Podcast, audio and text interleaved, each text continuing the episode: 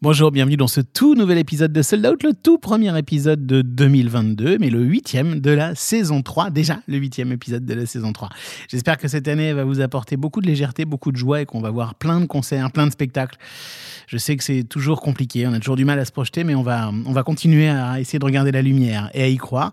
C'est d'ailleurs euh, ce que fait euh, Lily Fischer dans cet épisode qu'on a enregistré en public. Alors Lily Fischer, c'est pas forcément un nom très connu du grand public, mais pourtant c'est une figure centrale de notre euh, métier, du métier du spectacle vivant, parce que Lily a, longtemps travaillé au Printemps de Bourges et auprès de Daniel Colling au Zénith de Paris. maintenant, elle est carrément directrice du Zénith de Paris. Le Zénith de Paris, c'est vraiment une salle incontournable à Paris.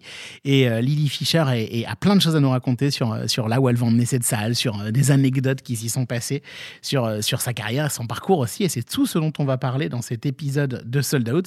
Et je suis vraiment ravi de, tendre le micro à une telle belle personne que, que Lily, que j'avais envie d'avoir au micro de Sold Out depuis très longtemps. Et donc, bah, cet épisode commence dans un instant, juste après que je vous ai parlé de, Patreon, qui continue en 2022 à accompagner Sold Out. alors maintenant, je ne vais pas vous en dire beaucoup plus. Hein. Vous savez déjà ce qu'est Patreon. On les remercie de nous accompagner. Patreon, c'est euh, une plateforme qui met en rapport les, euh, artistes, les créateurs euh, et, ceux et celles qui aiment leur travail, on va dire leurs fans, et Patreon une, permet en fait aux fans de financer les créateurs, ce qui évite tout simplement aux créateurs de devoir faire des petits boulots à côté et peuvent euh, ainsi se concentrer sur leur contenu, sur leur art. Ça peut être des gens qui font des podcasts, ça peut être des, artistes, des musiciens, ça peut être à peu près n'importe quel type de créateur. Et ça marche de mieux en mieux. Patreon, au début, c'était très centré aux États-Unis et maintenant, c'est beaucoup plus international et, et, en grande partie aussi européen avec une grosse croissance. Donc, on va les surveiller de près parce que je suis sûr qu'il y a plein de choses intéressantes qui vont naître grâce à Patreon, qui accompagne Sold Out depuis le début de cette saison 3. Et cette saison 3, son huitième épisode de Sold Out commence maintenant avec Lily Fischer. Est-ce que tout est prêt? Oui, monsieur le directeur. Bon, alors je vais faire commencer. On parle de trajectoire de vie, on parle de carrière, on parle de, choses vécues par, euh, par des professionnels du spectacle vivant. Parfois, je me demande ce que je fous dans ce métier. On parle de spectacle, on parle de spectateur, on parle de producteur, on parle de billets vendus.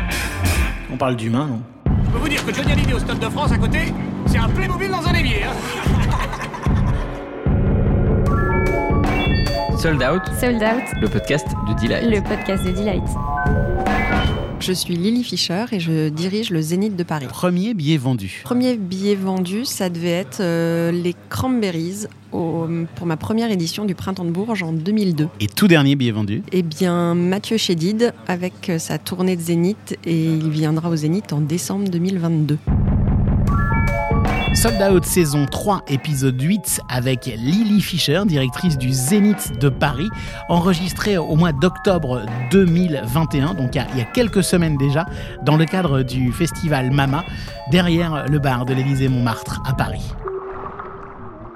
Salut Lily Bonjour Marc. Bonjour, bienvenue dans Sold Out. Bah, merci de m'inviter. Ça, a commencé pour toi euh, euh, par quelque chose qui était très loin du spectacle, hein, parce que en réalité, euh, loin du Zénith de Paris, loin des projecteurs et des paillettes, puisque tu as, commencé, alors, toujours en rapport avec l'art, hein, par des études liées à la médiation culturelle, à l'art et tout ça oui, j'ai fait, j'ai fait un cursus en UFR d'art plastique à, la Sorbonne et j'ai travaillé, enfin j'ai fait voilà des études autour de la conception et mise en œuvre de projets culturels. Quel a été le déclic entre ces études-là et euh, directement après, enfin pas directement après, mais en tout cas le printemps de Bourges, qui est ta première expérience euh, autour de la scène. Alors moi j'étais très branchée euh, théâtre, art de la rue, voilà, c'était plutôt ça qui m'animait à l'époque, mais j'étais très amoureuse d'un garçon qui faisait de la musique. Et du coup du coup, c'est lui qui m'a parlé de l'offre de stage, parce que je suis rentrée en stage au printemps de Bourges en octobre 2001. Euh, et c'est lui qui m'a parlé de cette offre de stage. il avait les yeux qui priaient tellement quand il en parlait que je me suis dit, je vais candidater. Et puis après, je me suis pris au jeu et, c'est incroyable, C'est un peu comme les gens qui accompagnent quelqu'un à un casting et qui finalement sont castés eux-mêmes, quoi. c'est presque ça, quoi. C'est-à-dire que tu t'es retrouvé là presque un peu, euh, voilà, par accident, finalement, par amour, en tout cas. C'est ça. Surtout que lui ne fait plus de musique. Hein. c'est drôle. Et du coup, alors, mais, mais donc là-bas, au printemps de Bourges, c'est vraiment, comme on le raconte parfois dans Sold Out, une rencontre humaine déterminante hein, qui a fait que tout a changé pour toi. Oui, bah, c'est vrai que j'ai été. Euh, quand je suis arrivée au printemps de Bourges, j'ai commencé en stage. euh, sur la partie communication et nouveaux médias, puisque c'était un peu le début des sites internet. Et moi, j'avais fait une formation, euh, j'avais fait un DEA en art et communication multimédia. Ouais, ouais, on est en 2001 là, c'est ça, c'est le tout début du multimédia, comme on dit. Hein. Et du coup, euh, j'ai travaillé bah, avec, euh, avec Fernando Ladero Marquez, qui dirige le MAMA. Eh on oui, on va en parler parce que s'il y a vraiment une invitée euh, qui a du sens au Mama, c'est toi. On va, on va en parler parce que tu es très proche de Fernando, qui est le directeur. euh. Voilà, donc c'est lui qui m'a recruté. Et puis après, bah après j'ai travaillé de près aussi avec Daniel Colling.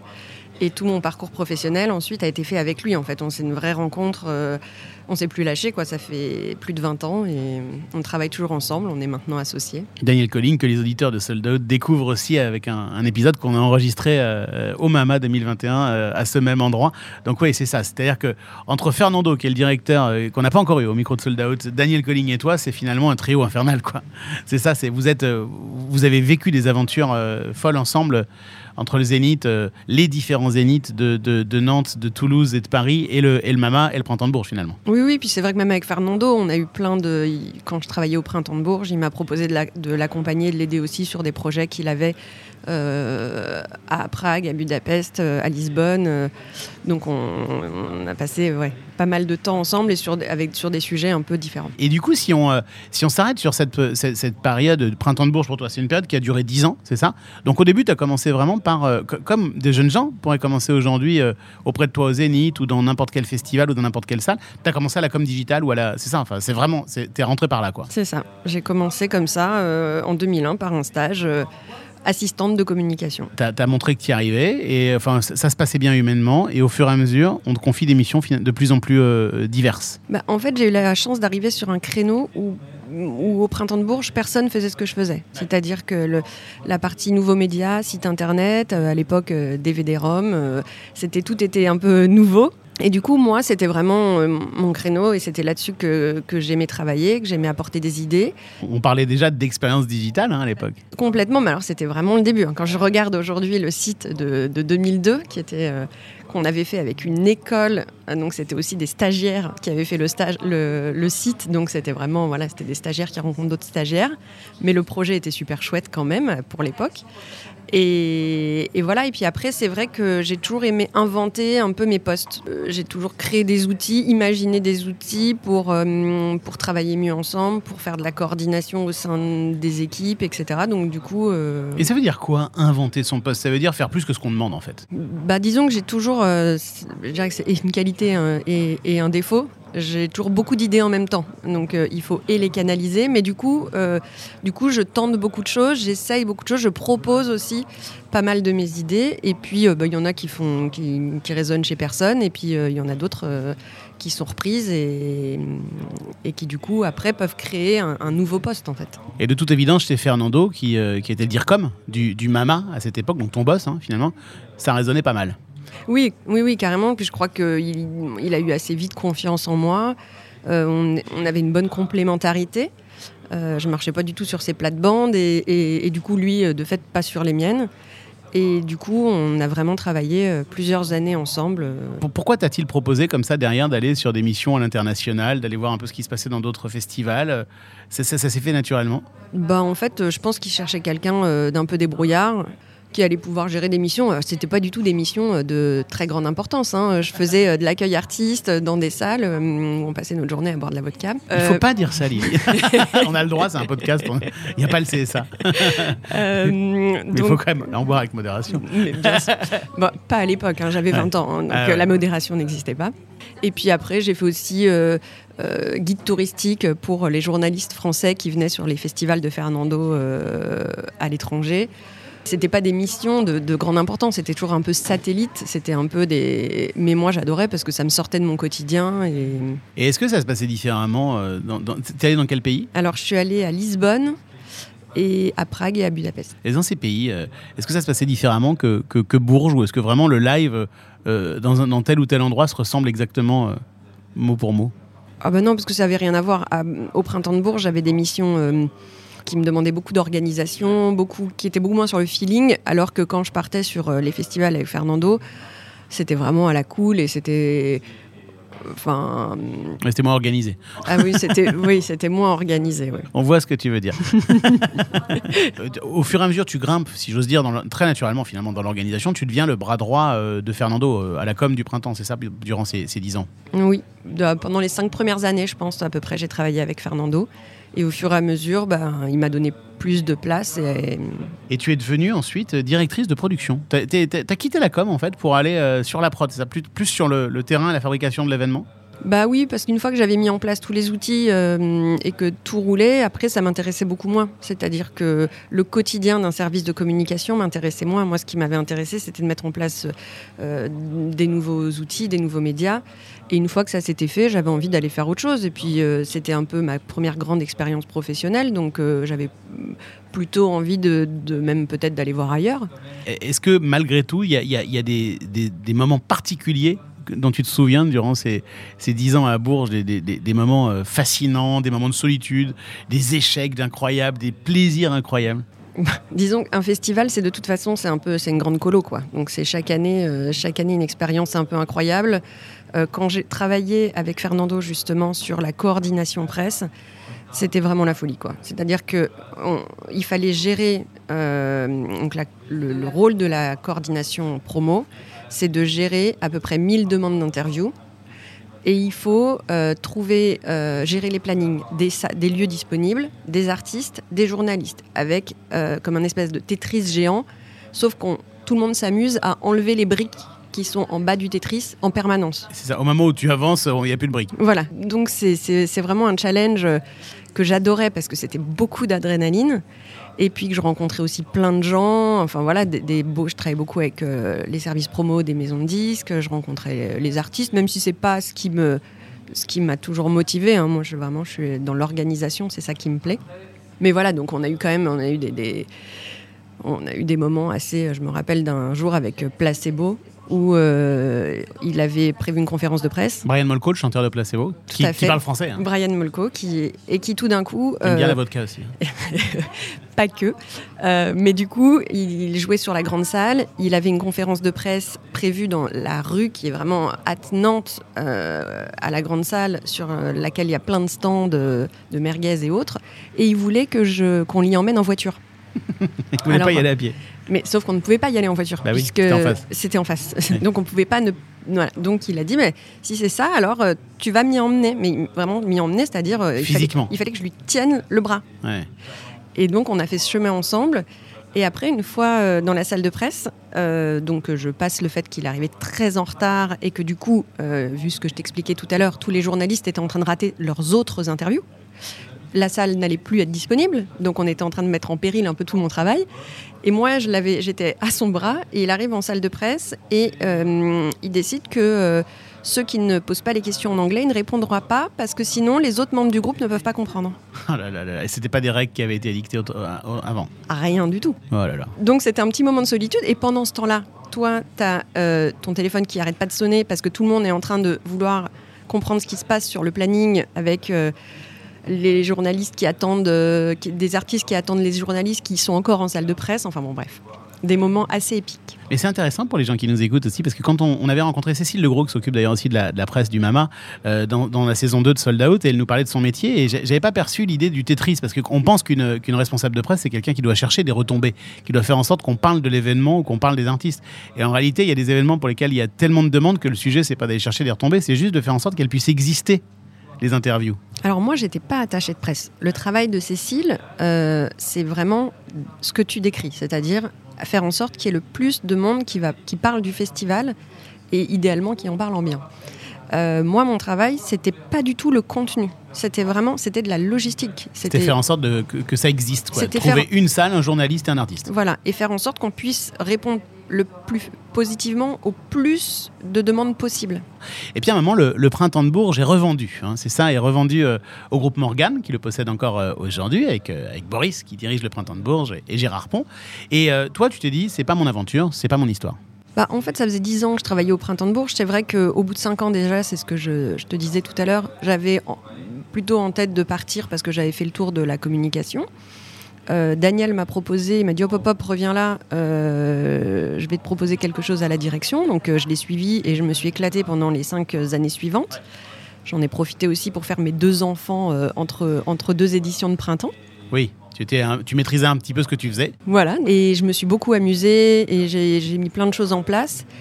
Et c'est vrai que quand, quand Daniel a commencé à, à- à la, à la revente, la, à la suite de ce printemps, moi, ça faisait déjà dix ans que j'y étais. Je me suis dit, euh, c'est pas mon aventure. J'ai fini de m'y amuser autant que je m'y amusais. S'il était resté, je serais peut-être resté encore quelques années. Mais là, c'était l'occasion pour moi d'aller faire autre chose. Sold Out, Sold Out, le podcast de Delight. le podcast de Delight. Et faire autre chose, c'est commencer à mettre un, un- un pied dans l'aventure des Zéniths. C'est bien ça? Bah oui, oui, oui. Bah en fait, Daniel Colling, qui donc euh, a inventé le concept des zéniths, Il faut quand même juste s'arrêter là-dessus parce qu'on n'en a pas trop parlé quand il était au micro de Sold Out. C'est vrai que c'est quand même lui qui, à l'époque, il y avait Jack Lang, c'est ça, on cherchait en France à, à- à trouver une manière d'accueillir correctement les artistes qui jouaient devant, devant un certain- au moins 5000 personnes. Et il, il a inventé ce concept des Zéniths, Daniel Colling. Oui, il a inventé le concept en se disant euh, les artistes ne jouaient pas dans des salles qui étaient dédiées pour eux. Ils jouaient euh, dans des halls d'expo, ils jouaient sous des chapiteaux. ils- Et donc, du coup, l'idée, c'était vraiment de créer des salles dédiées au, euh, au spectacle vivant. Et notamment à l'époque aux artistes de variété euh, comme Renaud, euh, Ligelin, Téléphone. euh. Et donc, tu te retrouves directement comme ça aux Zéniths de Paris, après le printemps de Bourges. Oui, enfin pas tout à fait directement. C'est-à-dire que Daniel me lance un challenge. Il me dit, euh, parce que les Zéniths, en fait, ça fonctionne en délégation de service public. Ça veut dire que c'est un bâtiment qui appartient à l'État, donc là à au parc de la Villette, qui est un établissement public. Et tous les 8 ou 10 ans, ça dépend des Zéniths et ça dépend des, époques, euh, on renouvelle euh, l'exploitant. Donc il y a un appel d'offres qui est fait et on doit présenter un projet sur 10 ans de comment on voit le Zénith, autant sur, euh, sur la partie on va dire, programmation, commercialisation, que sur la partie technique, amélioration du bâtiment, communication, intégration sur le territoire, un business plan sur 10 ans aussi. Et du coup, il m'a dit, écoute, viens avec nous, propose des idées, parce que tu as toujours des nouvelles idées, et donc on va pouvoir rajeunir un peu notre projet Zénith. Et si on gagne, bah, tu rejoins l'équipe en tant que directrice adjointe. Et puis, si ça le fait, au bout de quelques années, tu deviendras directrice. Mais donc, tu, donc vous gagnez la délégation de service public, vous euh, vous, vous, vous vous retrouvez euh, aux Zénith de Paris, et toi, tu es directrice adjointe. C'est Daniel Colling, le directeur. Et alors, c'est quoi les missions d'une directrice adjointe? Bah, je sais pas ailleurs, mais nous, avec Daniel, on a vraiment toujours travaillé en binôme. C'est-à-dire que hum, moi, je me suis beaucoup occupée, quand je suis arrivée, de toute la partie euh, euh, accueil, sécurité, euh, enfin vraiment l'exploitation. Daniel, lui, conservait la partie commerciale. Et puis, euh, tout ce qui était aussi communication, développement des partenariats, c'était dans mes missions. Faire en sorte d'insérer le Zénith euh, dans son territoire aussi, peut-être? Oui, alors ça, c'est plus récent. D'accord. Ah, au début, c'était plus des partenariats avec euh, telle ou telle autre marque, ou telle ou... Ouais, c'est ça, c'est ça. Plus de- pour ramener de l'argent. Pour ramener de l'argent. Oui, c'est ça. On, on retrouve ton côté Tetris, en fait. Tu fais en sorte que l'équilibre économique du Zénith soit là, t'organises, t'organises les choses, en fait. Oui, c'est ça. Et puis c'était Daniel qui avait plus la partie, euh, on va dire, stratégique, commerciale, euh, le cœur de notre métier en fait. Et du coup, est-ce que tu as, est-ce que as le souvenir de, moments dans cette première vie comme ça au Zénith où tu t'es dit, mais c'est, incroyable d'être là Bah, de toute façon, j'ai toujours eu l'impression que, partout où j'étais, c'était incroyable parce que je voyais plein de trucs. euh, Enfin voilà, je, sais que c'est des métiers euh, dans lesquels on s'ennuie jamais. Il y a toujours, euh, de l'activité. Mais ce qui me plais- plaisait quand je suis arrivée au Zénith, c'était de pouvoir travailler vraiment en continu. C'est-à-dire qu'au printemps de Bourges, ce qui m'a frustrée, c'était que hum, on travaillait et puis après on faisait un bilan de l'édition. Donc euh, on y passait beaucoup d'énergie et on, on partageait beaucoup d'idées sur ce bilan. Mais après, on pouvait mettre en place ce bilan et, et donc euh, faire évoluer le projet que pour l'année suivante. Sachant qu'il pouvait en plus. Très ponctuel, en fait. Voilà. Et du coup, même si on travaillait plusieurs mois, quasiment même moi à la fin au printemps de Bourges, je travaillais toute l'année pour le printemps de Bourges, alors qu'il n'y avait que euh, même pas une semaine d'édition. Mais euh, là, ce qui m'a plu au, au Zénith, c'est qu'à un moment, quand on voit quelque chose, quand on décide quelque chose, pour le lendemain ou pour la semaine d'après, ça peut être en place. Donc le changement, il est perceptible, on peut faire bouger les choses très vite. Alors ici, tu es au micro de Sold Out. Sold Out, c'est le podcast de Delight. Et euh, Delight, c'est une boîte qui se branche sur des données de billetterie et sur la connaissance client. Or, pour les Zéniths, ça c'est pas possible puisque dans le cahier des charges de cet outil formidable qu'est le Zénith euh, partout en France, il y a l'interdiction de faire une billetterie. C'est ça Tu peux nous raconter ça Alors en fait, il y a effectivement un cahier des charges qui a été monté bah, d'ailleurs à l'époque euh, avec la complicité de Daniel Colling, puisque l'idée c'était de faire, de respecter les différents métiers. Ouais. Donc il y a des gens qui produisent, qui ont une licence pour ça, Les producteurs. des producteurs qui sont nos clients. Il y a des gens qui vendent des billets. Alors ça, ça dépend vraiment. C'est vraiment une mission qui dépend du, du producteur. hein, c'est de sa responsabilité. Et puis il y a ceux qui accueillent euh, les spectacles et les spectateurs. Et ça, c'est notre mission en tant que Zénith. Et donc, c'est vrai que ce cahier des charges qui existe depuis 1900, alors il n'a pas existé depuis le début, mais en tout cas qui correspond euh, au Zénith quand il a été créé en 1984, il n'a pas évolué. Et aujourd'hui, euh, on n'a toujours pas le droit, du coup, d'y faire de la billetterie, euh, puisque c'est considéré, euh, ne pas, c'est pas dans notre spectre ou dans, de- de- Ouais, c'est ça. Il y, a- nos missions. il y avait trois métiers habituels les entrepreneurs producteurs de spectacles, les, les revendeurs, à qui les entrepreneurs de spectacles pouvaient ou non confier de la mission de revendre ou le faire directement euh, eux-mêmes, et euh, les gens qui accueillaient comme le, le- le Zénith. C'était, en fait, il y avait- il y avait la volonté de respecter les métiers, mais il y avait aussi, je crois, la volonté de ne pas mettre en péril l'équilibre de ces salles économiques, puisque la production, c'est un métier ultra risqué. Or, on voulait que les Zéniths soient pérennes, hein, c'est bien ça. C'est ça, complètement. Et puis, euh, le Zénith de Paris, c'est vrai que c'était une, euh, une préfiguration. Normalement, il ne devait pas, Ouais. il devait pas rester. hein. C'est pour ça qu'il était en toile. Mais ça, d'ailleurs, faut que tu nous en parles. C'est incroyable. J'ai appris ça. Ce Zénith de Paris, c'était, c'est un- peu comme la Tour Eiffel, quoi. Ça devait pas rester. Ouais. c'est notre tour Eiffel, euh, c'est notre grosse tente quechua. Euh, oui, oui, en fait, quand Jacques Lang a demandé à Daniel de faire, d'imaginer ce concept de salle de spectacle, donc les Zéniths, il- le projet, c'était que la salle euh, soit construite en dur au niveau de l'échangeur de la porte de Bagnolet. Et euh, donc, euh, donc euh, le parc de la Villette, qui n'était pas encore le parc de la Villette, euh, avait des espaces. Et donc, du coup, euh, la- euh, Daniel a proposé de faire une préfiguration en toile qui devait être, euh, qui devait être évidemment démontée ensuite pour faire le, le bâtiment en dur. Et en fait, cette préfiguration en toile, bah, elle n'a jamais été démontée. Non. Mais Elle- pourquoi? Parce que finalement, c'était super, ça marchait très bien. Bah parce que parce que ça marchait très bien, parce que parce que assez vite ça a été rentabilisé et que et que personne ne voyait l'intérêt euh, d'aller mettre plusieurs millions pour construire une nouvelle salle. Mais donc, elle tient quand même très très bien cette euh, tente Quechua. Ouais, alors on y a fait beaucoup d'a- d'aménagements, de travaux. euh, euh, voilà, donc c'est pas du tout la tente Quechua de 1984, mais, euh, mais oui, oui, elle tient bien. Mais si vous, euh, si vous prenez le train pour aller dans l'est de la France, gare de l'Est, vous passez, hein, vous longez Porte de Pantin, le Zénith, et vous le voyez, vous voyez le toit, vous voyez la toile, on peut le voir comme ça. Il y a plein d'autres endroits, j'imagine, on peut le voir, mais notamment de ce, notamment de ce train.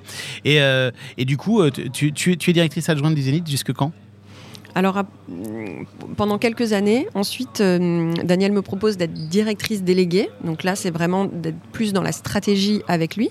Et je suis, euh, je suis devenue directrice euh, en juillet 2020. Juillet 2020, une super date pour devenir directrice du Zénith. Voilà, ça me fait sourire, mais euh, oui, mm, en pleine pandémie. Mm. Sold out. Sold Out, le podcast de Delight. Donc tu deviens directrice du Zénith en pleine pandémie en fait. Et euh, là tu te retrouves euh, à ne, enfin voilà, juste quelques, enfin juste euh, à la fin du premier confinement, c'est ça? C'est ça. Officiellement, tu es nommée directrice du Zénith. Mm. C'est toi qui es aux commandes d'une salle qui n'a pas le droit d'ouvrir.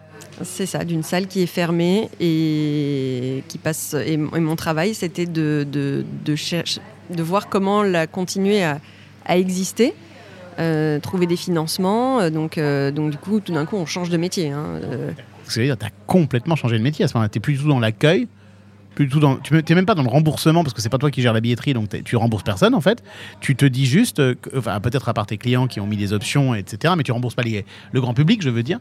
Euh, euh, donc là, tu te retrouves à se dire, mon boulot, ça devient d'assurer la pérennité de cette salle. C'est ça? Bah, c'est ça, la, pérennité euh, des emplois, la pérennité, euh, et puis en même temps d'être toujours en train de se projeter. C'est-à-dire que hum, a passé notre temps à, monter des, programmations, à les démonter, à reporter des spectacles, à les reporter encore, à les re-reporter, au bout d'un moment, des fois, à les annuler, et puis aussi à jamais savoir combien de temps on allait être fermé. C'est-à-dire qu'au début, on n'osait pas se lancer dans des travaux, parce qu'on se disait, si, si on se lance dans des travaux et que ça réouvre et qu'on ne peut pas accueillir les spectacles, euh, c'est la catastrophe. Ah oui, ça c'est intéressant. C'est-à-dire que tu te dis pas, tiens, c'est super, on va, enfin c'est super, on va être fermé pendant six mois. Pour une fois, on va pouvoir faire des travaux de fond quelque part, parce que tu sais même pas comment ça va se passer, à quel moment on va vous donner l'autorisation de reprendre, ni même si tu auras les moyens de les faire finalement ces travaux. Bah, quand on a fermé en mars, euh, 2020. on- en mars 2020, on a des spectacles qui étaient reportés pour le mois de mai-juin. Oui, Et quand ça. des producteurs nous disaient Je reporte à l'automne, on se disait, dis donc, euh, ceinture bretelle. Et quand il y en avait qui reportaient pour l'année suivante, là on se disait, non mais euh, ils sont malades. Et l'année suivante, ça n'a toujours pas joué Ah forcément. bah non. Et ceux-là avaient raison, ils ont encore reporté. Et, et- et à ce moment-là, il s'est passé un truc assez étonnant. On, on se connaît depuis quelques temps et tu es, toujours très discrète. Et là, vraiment, pendant la pandémie, tu étais très actif sur les réseaux sociaux. Pour- je, je te sentais vraiment avoir des fourmis dans les jambes et ça, ça, ça piquait fort. C'était pénible cette période pour toi, vraiment. Bah, c'était difficile et puis euh, surtout on avait besoin, euh, on avait besoin d'exister, de se faire entendre. On a eu, on a eu un peu de mal. On a des spécificités aussi en tant que salle de spectacle. Euh, et c'est vrai que que c'était pas facile parce que parce que tout le monde était dans cette angoisse du virus et que derrière, euh, bah, nous on, a- on avait besoin aussi euh, d'exister, qu'on entende parler de nous puisque d'habitude on entend parler de nous via les concerts. Et là, on entendait parler de nous comme un secteur, euh, le premier qui fermait et le dernier qui allait rouvrir. Bah nous, on n'a vraiment jamais réouvert en plus dû à notre capacité. Mais du coup, le fait d'être une grande jauge, on n'a pas réouvert euh, entre les confinements. Donc nous, on a vraiment été fermés 558 jours. Et là, on, on se parle, on est le 15 octobre 2021, au moment où on enregistre ça, c'est le dernier jour du Mama 2021. Et, et tu as vécu ton premier concert de directrice du Zénith il y a quelques semaines, il y a presque quelques jours en fait. C'était quoi C'était quand? Tu peux nous raconter ça? Alors le premier événement qu'on a accueilli au Zénith, c'était Général Valsero le 18 septembre. Euh, donc un concert d'artistes camerounais. euh, qui était entre euh, le concert et le meeting. Mais ça, ça fait partie aussi des missions du Zénith, hein, d'accueillir des- d'a- d'accueillir toutes sortes de spectacles, une grosse diversité. Bah, on ne fait pas de programmation au Zénith, hein. donc vraiment on, on optimise notre calendrier, on fait en sorte d'accueillir le plus euh, d'artistes possible. Euh, et après, c'est vrai que on, on a nos artistes cœur de cible, ça va être tout ce qui est euh, euh, rock, pop, électro, métal, donc plutôt sur un public euh, 15-35. Euh, un peu moins la variété, même si on accueille des spectacles aussi de variété avec plaisir. Et puis effectivement, ces spectacles un peu euh, communautaires, des artistes euh, africains, des artistes euh, qui sont pas forcément, ou en tout cas qui pendant longtemps n'étaient pas forcément les bienvenus dans des, dans des vraies salles de spectacle. Et ça, c'est intéressant parce qu'on a reçu euh, l'autre jour Arnaud Velvelovic du, du, du Rocal au Luxembourg. On reçoit quelques, quelques personnes aussi qui dirigent des salles et eux, ils insistent beaucoup sur leur euh, direction éditoriale, si j'ose dire, sur la programmation. Toi, tu es en train de me dire au, au- au micro de Sold Out que le Zénith ne programme pas et accueille tout le monde. Oui. C'est sa spécificité. Il n'y a pas de ligne éditoriale. Non, il n'y a pas de. Alors après, on a une. C'est ce que je te disais, on a un cœur de cible, c'est-à-dire on a quand même une image, une histoire qui fait que euh, on a une programmation qui je veux pas dire qu'ils se ressemblent chaque année, mais enfin, euh, quand même, on a une identité. On a une identité forte qu'on travaille. Ouais, Mais Rock, par- pop, électro. euh. Voilà. Mais, mais du coup, c'est pas, euh, c'est pas nous qui allons choisir les artistes. Premier concert avec cet artiste camerounais et le premier, artiste le premier concert d'un artiste français, c'était quoi C'était quand? C'était Benjamin Biolay le 2 octobre. Juste après? Ouais. Et alors, ça faisait quoi de vivre ça? Bah, c'était comme. euh, alors, ça va faire cliché si je dis comme une renaissance. Euh, Comme une première fois, en tout cas. En tout cas, comme une première fois. C'est-à-dire que c'était. euh, c'était comme si on avait oublié à quel point ça faisait du bien. Quoi. Tu sentais la, cette, cette- cette- cette folie de la première fois, en fait. Complètement. C'est un peu comme, je sais pas, comme quand tu fais un jeûne. Je sais pas si tu as déjà jeûné, mais quand tu fais un jeûne, euh, au début, tu Joker. As, hyper faim. au début, moi j'aime bien les challenges, donc j'ai déjà jeûné. Ouais. Au début, tu as hyper faim, tu te dis j'y arriverai jamais. Et puis à la fin, tu oublies que tu as faim. Et puis, euh, et puis tu vis comme ça. Et quand tu reprends à manger, tout d'un coup, c'est la découverte. Tu as l'impression que tout- tout- toutes les saveurs explosent dans ta bouche. Et ben c'est exactement pareil avec le concert de Benjamin Biolay. Et ça explosait littéralement. Ah non, mais c'était dingue, c'était dingue. Et il n'y a aucune retenue, quoi. Les gens. euh, D'ailleurs, le masque n'est même plus obligatoire dans les salles. Non, à partir du moment où il y a le pass sanitaire, le masque n'est pas obligatoire. Et d'ailleurs, il- il- même si on, on peut le conseiller, au moins dans les espaces de circulation, les gens ne le portent pas. En tout cas, sur ces concerts-là, c'était vraiment. On a senti qu'il y avait une espèce de frénésie, un plaisir de se retrouver, autant pour le public que pour l'artiste d'être sur scène, la production, nos équipes à nous au niveau euh, du bar, euh, du merch, du contrôle, de la sécu. Euh, et puis les équipes du Zénith, bien sûr.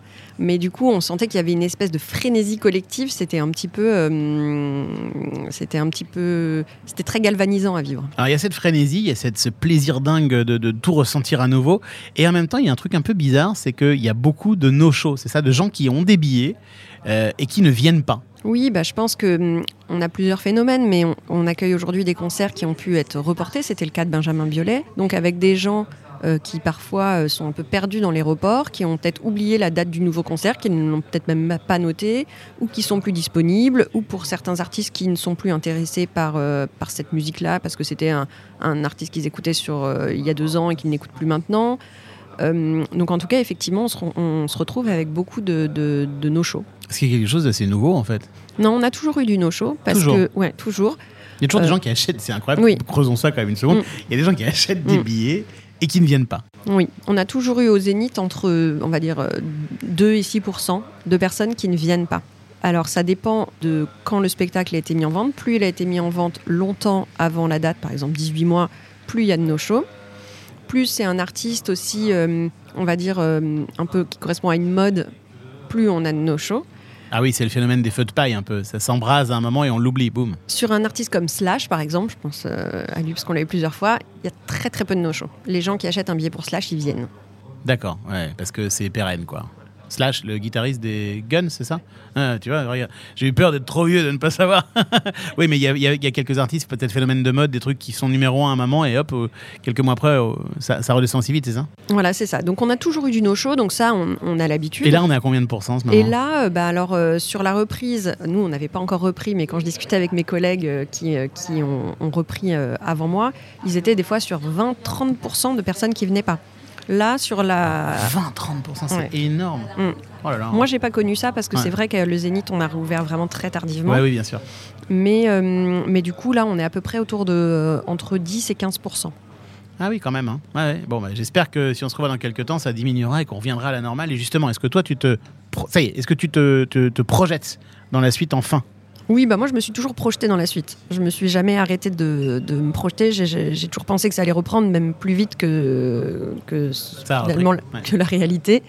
Mais moi je me suis toujours projetée parce que tu peux pas faire autrement. Tu portes une équipe, euh, il faut que. il- Moi je suis une éternelle optimiste. Euh, mais ceci dit, euh, moi j'ai une devise, je dis qui ne tente rien n'a rien. Donc je suis toujours en train d'essayer de faire des choses en me disant si ça marche pas, j'ai rien à perdre. Et si ça marche, génial. Et du coup, on fait beaucoup de projets ou de, de- de projections comme ça. Et donc là, c'est vrai que bah, sur 2022, on a un gros calendrier, donc j'espère qu'on n'aura pas d'autres mauvaises surprises. On attend de voir aussi comment euh, les artistes internationaux reviennent, parce que pour l'instant, sur 2021, on n'a que des artistes euh, français. Ouais, le gros, le, le gros truc, ça va être le printemps, normalement, où tout le monde va pouvoir euh, à peu près revenir, c'est ça? Bah, c'est ça. Donc là, pour l'instant, on a repris, mais on a repris timidement. Du coup, on a quand même un moment pris la décision de, de- de lancer des grands travaux.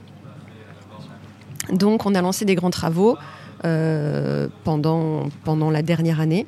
Donc, on a par exemple cassé tous nos bars et tout refait. On a changé tout notre système de, de- de chauffage pour pouvoir mettre un système réversible pour qu'il fasse enfin frais l'été au zénith. C'est vrai que l'été, j'ai le souvenir de quelques concerts au Zénith l'été où, mon Dieu, qu'est-ce qu'il faisait chaud. Bah, tu payais pour aller au sauna. bon, c'est ça, c'est ça, Euh, c'était rigolo. Et en plus, à l'époque, on pouvait fumer. c'était particulier, mais c'était c'était marrant en même temps. Donc voilà, donc bah ça c'était l'époque d'avant. Ouais, là maintenant, il fait bon et il n'y a plus de fumée. voilà. Et puis euh, voilà, on a installé une terrasse extérieure, on a travaillé autour d'un projet avec le street art. Bon voilà, on, on a lancé euh, quand même des aménagements pour pouvoir euh, avoir une, une reprise dans, dans un lieu où, où- avec des, des- des projets qu'on avait en tête et qu'on avait de toute façon prévu de mettre en place. Je ne demande donc pas si tu es optimiste pour l'avenir, parce que de toute façon, tu es toujours optimiste. Oui. Quel conseil, c'est la question rituelle pour finir Sold Out, quel conseil à quelqu'un qui se dit tiens, cette Lily qui est optimiste, qui a envie de, tout pousser comme ça aux élites, j'ai envie de rejoindre les équipes ou j'ai envie de travailler dans le spectacle vivant, moi aussi, d'aller au printemps de Bourges, je ne sais où. Tu donnes quoi comme conseil ces jeunes gens? On y croit? Bah oui, enfin il n'y a pas de, y a pas de, raison de ne pas y croire. Moi je crois qu'au contraire, le spectacle vivant, euh, le confinement pour moi a renforcé euh, le spectacle vivant. C'est-à-dire que euh, j'ai essayé hein, de me mettre derrière un concert en streaming, j'ai pas accroché, ça m'a rien fait, je me suis ennuyée. Très vite, je me suis mis à ouvrir une seconde fenêtre pour faire autre chose. Donc, euh, donc pour moi, le spectacle vivant, il ne sera pas remplacé par le streaming. Et il a encore plus sa place aujourd'hui. On sent que les gens, ils ont manqué de ça. Euh, donc faut y aller, il faut participer à ce renouveau-là. Eh ben, on va rester là-dessus, c'est tellement cool. Merci beaucoup, Lily. À bientôt au Zénith de Paris. Merci Marc.